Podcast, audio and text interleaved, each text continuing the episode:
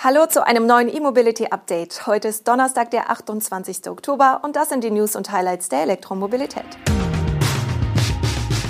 Produktion des Sion noch nicht sicher. Tesla Entwicklungszentrum in China, KfW stoppt Warbox-Förderung, Batteriecenter von Audi in Neckarsulm und Fiat bringt zwei Elektrovans.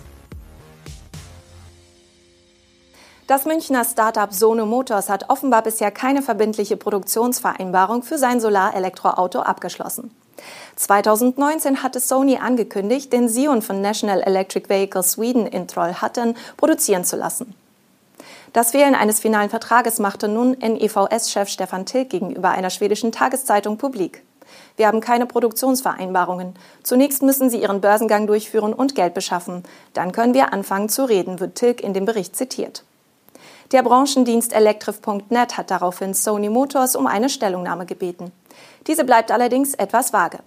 Dabei bezeichnet Sono den Auftragsfertiger zwar als Produktionspartner, äußert sich aber nicht, ob eine Produktionsvereinbarung vertraglich fixiert wurde.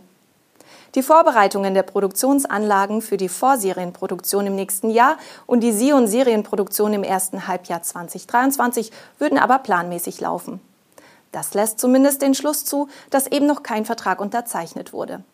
Als Resümee lässt sich festhalten, dass sowohl bei NEVS als auch bei Sono Motors aktuell viel Dynamik im Geschäftsaufbau herrscht, teils mit unvorhersehbarem Verlauf. Die Produktion des Sion scheint von beiden Seiten gewollt, aber aufgrund finanzieller Sorgen und unternehmensorganisatorischer Schwebeverfahren noch mit Fragezeichen behaftet zu sein. Tesla hat an der Gigafactory in Shanghai sein neues Forschungs- und Entwicklungszentrum fertiggestellt. Bei der Einrichtung handelt es sich um das erste derartige Center des Elektroautobauers außerhalb der USA. Parallel hat Tesla in Shanghai ein Datenzentrum hochgezogen und ein großes Auslieferungszentrum eröffnet. Die neuen Anlagen bedeuten eine weitere Lokalisierung von Teslas Aktivitäten in China. Aus Medienberichten ist zu erfahren, dass das Forschungs- und Entwicklungszentrum und das separate Data Center diese Woche fertiggestellt worden sind und in naher Zukunft in Betrieb genommen werden sollen. Beschäftigt sind dort Ingenieurteams in den Bereichen Software, Hardware, Elektronik, Materialien und Energietechnik. Sie sollen unter anderem Produkte und Dienstleistungen entwickeln, die stark auf die Bedürfnisse der chinesischen Verbraucher zugeschnitten sind. Insgesamt soll das Zentrum 28 Labors umfassen, darunter ein Niederspannungselektroniklabor, ein Firmware-Labor und ein Materiallabor. Das neue Datenzentrum hat unterdessen die Aufgabe, Teslas Betriebsdaten vor Ort zu speichern. Mit der Anlage reagieren die US-Amerikaner auf Vorgaben des chinesischen Industrieministeriums, die Unternehmen dazu verpflichten, wichtige branchenbezogene Daten lokal zu speichern. Schließlich hat Tesla in Shanghai auch ein großes Auslieferungszentrum eröffnet.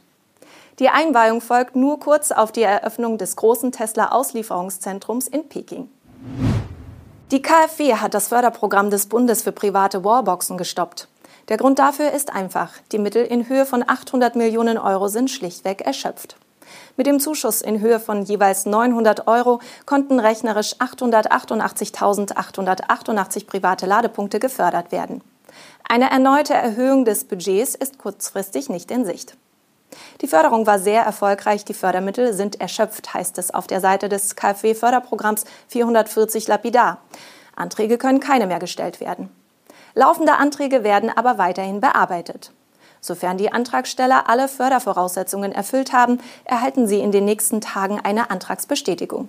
Damit ist der Zuschuss dann bis zur endgültigen Realisierung reserviert, so die KfW. Liegt eine Antragsbestätigung vor, wird der reservierte Zuschuss ausgezahlt, sobald der Einbau der Ladestation nachgewiesen wird. In der Bilanz zum Ende des Förderprogramms gibt die bundeseigene NOW GmbH an, dass mehr als 175.000 der Ladepunkte bereits in Betrieb seien. Und auch der scheidende Bundesverkehrsminister Andreas Scheuer spricht von einer absoluten Erfolgsgeschichte. Die KfW-Förderung 440 war im November 2020 gestartet mit einem Budget von damals 200 Millionen Euro. In der Folge wurde das Budget wegen der anhaltend hohen Nachfrage mehrmals aufgestockt, jeweils bevor die zugesagte Summe ausgeschöpft war.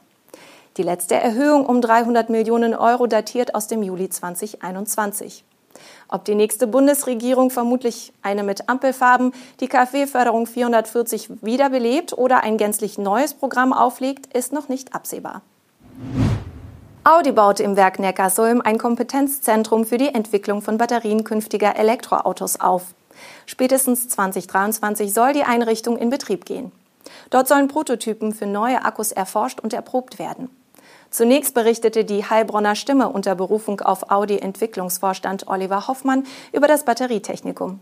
Neckarsulm ist ein bedeutender Entwicklungsstandort im Konzernverbund und mir persönlich auch sehr wichtig, sagte Hoffmann der Zeitung. Inzwischen hat Audi das Projekt per Mitteilung bestätigt. In dem Online-Bericht heißt es weiter, dass noch vor dem Batterietechnikum bis Ende 2022 unter anderem ein Multifunktionsgebäude entstehen soll, in dem Werkstätten, Prüfstände und Büros untergebracht sein werden. In Neckarsulm, wo die Baureihen A4, A5, A6, A7 und A8 gebaut werden, ist seit 2020 zudem die Entwicklung der Plug-in-Hybrid-Batterien angesiedelt. Parallel zu Neckarsulm werden am Hauptsitz Ingolstadt ebenfalls Batterien entwickelt, dort aber für reine Elektroautos. Perspektivisch soll Neckarsulm die personelle Verantwortung dafür übernehmen, heißt es nun. Damit würde in dem Audi-Werk nahe Heilbronn nicht nur an Batterieparks aus fertigen Zellen gearbeitet werden, sondern auch an der wichtigen Zelltechnologie selbst. Ein Zeitrahmen für den Wechsel der Verantwortung vom bayerischen Ingolstadt ins baden-württembergische Neckarsulm wird aber noch nicht genannt. Der Stellantis-Konzern hat die Einführung von zwei neuen Fiat-Modellen angekündigt, die auch als reine Elektrofahrzeuge auf den Markt kommen sollen. Konkret handelt es sich um einen Van und einen Lieferwagen. Die Namen sind wohl bekannt. Ulysses für den Van und Scudo für den Lieferwagen. Für diese beiden Modelle schließt sich mit der aktuellen Ankündigung quasi der Kreis. Sie wurden bereits seit Mitte der 90er Jahre für die sogenannten Eurovans verwendet. Das war ein Gemeinschaftsprojekt von PSA und Fiat, um unter den Marken Fiat, Lancia, Peugeot und Citroën Großraumlimousinen bzw. Lieferwagen auf einer gemeinsamen Plattform zu bauen. Gefertigt wurden die beiden Generationen der Eurovans in Frankreich.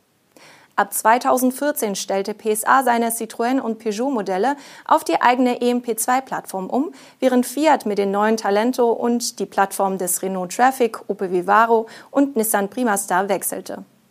Da PSA und Fiat Chrysler inzwischen zu Stellantis verschmolzen sind, teilen sich die Fiat-Vans künftig wieder die Technik mit Peugeot und Citroën.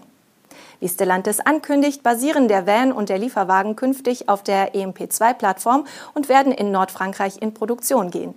Technische Daten zu den Elektroversionen der beiden Modelle gibt Stellantis aktuell aber noch nicht an. Das war's mit den Nachrichten aus der Welt der Elektromobilität für heute. Wir sind am morgigen Freitag wieder für Sie da. Bis dahin.